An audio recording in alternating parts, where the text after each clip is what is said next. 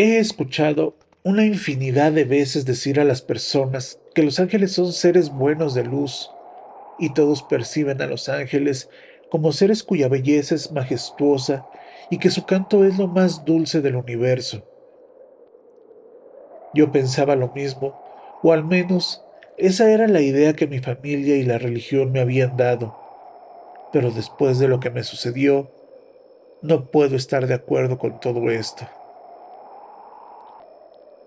Mi historia, que hizo que cambiara de opinión sobre Los Ángeles, sucedió en una fría noche de julio, cuando estaba solo en mi casa después del trabajo y como de costumbre, me encontraba sentado en la computadora de mi cuarto navegando en Internet, tratando de buscar una información que necesitaba para mi trabajo y distrayéndome con videos que de repente aparecían en la pantalla sin darme cuenta de lo apresurado que pasó el tiempo debido al interés que tenía en mi búsqueda, no me fijé de lo rápido que había pasado las horas cuando volteé a ver el reloj de mi buró.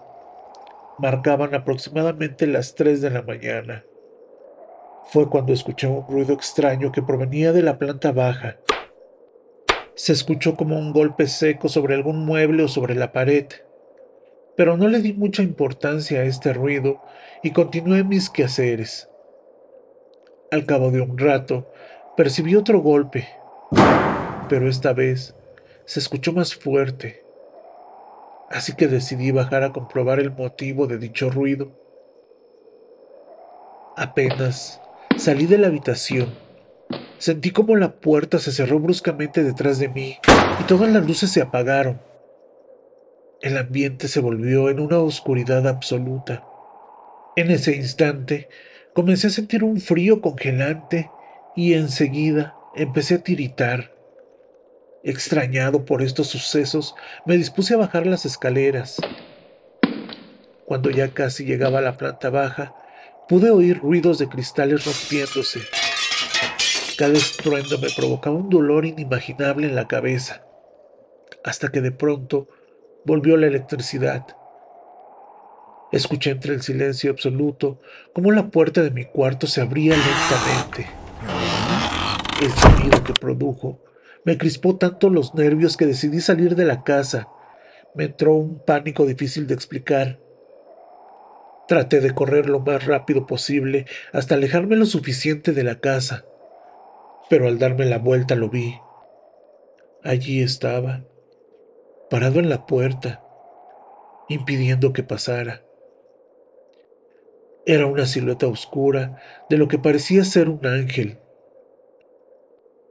No sé si cometí la terrible estupidez de contemplarlo por un rato, pero era imposible reaccionar de otra forma al ver esa silueta, esa imponente presencia de que tenía este ángel. Sentí que mi cuerpo no reaccionaba. Con gran sorpresa, este ser comenzó a aproximarse hacia mí a una muy lenta velocidad. Era como si estuviera viendo una película en cámara lenta. No podría explicar el motivo, pero solo podía verle la cara, que por cierto, en ese momento recuerdo era bellísima.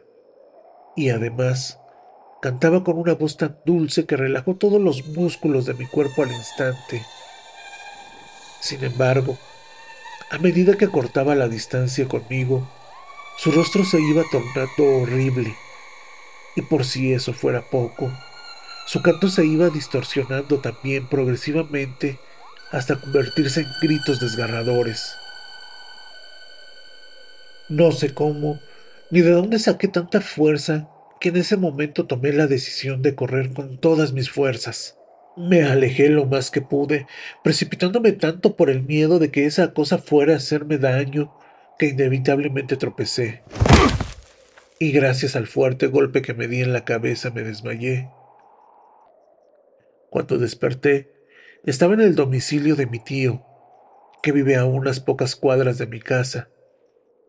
Me dijo que me había encontrado tirado en la calle con un moretón en la cabeza al venir del trabajo y decidió traerme acá a su casa, donde su esposa, que era enfermera, podría ayudarme mejor.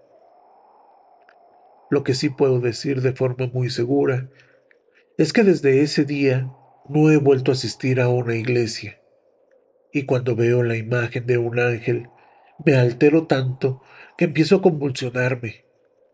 No sé si esto se deba por el trauma que me causó aquella experiencia o sea alguna enfermedad.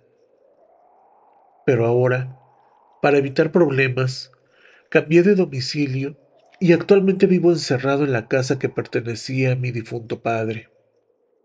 Y mi anterior casa, donde se sucedió esta horrible experiencia, la vendí. Y sé que nunca más volveré a lo que alguna vez fue mi hogar. Pero también Espero que la persona o familia que vive en esa casa nunca llegue a tener la misma experiencia que yo viví. ¿Qué te pareció este relato? Cuéntame cuál es tu opinión sobre Los Ángeles o si has tenido alguna experiencia como esta. Espero tus comentarios y si te gustó el relato, no olvides compartirlo y suscribirte a mi canal para disfrutar de más relatos, leyendas y creepypastas. Y si tienes algún relato que quieras compartir o quieras sugerir algún tema en específico, puedes escribirme al correo relatosdeleyendas.gmail.com. Sin más por el momento, me despido no sin antes desearles dulces pesadillas. Buenas noches y hasta la próxima.